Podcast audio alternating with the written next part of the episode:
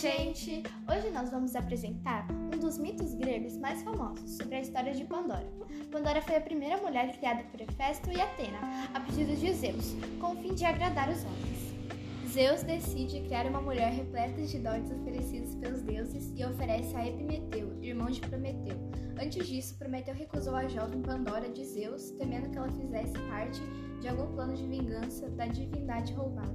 Ao aceitar Pandora, Epimeteu também ganhou uma caixa, onde estavam contidos vários males físicos e espirituais que poderiam acometer o mundo se fosse aberto.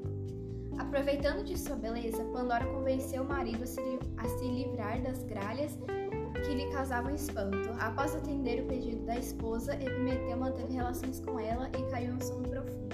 Nesse instante, não suportando a própria curiosidade, Pandora abriu a caixa proibida para espionar o seu conteúdo. Naquele momento, ela acabou libertando várias doenças e sentimentos que atormentariam a existência do homem no mundo. Zeus assim concluiu seu plano de vingança contra Prometeu.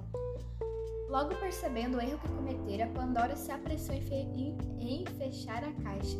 Com isso, ela conseguiu preservar o único dom positivo que fora depositado naquele recipiente, a esperança. Dessa forma, o mito da caixa de Pandora explica como o homem é capaz de manter-se perseverante mesmo quando as situações se mostram bastante adversas. O mito da caixa de Pandora explica a criação da mulher, suas qualidades e suas fraquezas, tal como todos os males existentes no mundo. Neste caso, a caixa passou a representar a maldade que podia vir dela, a desobediência e a curiosidade que prejudica, o ser humano. Eu espero que vocês tenham gostado do.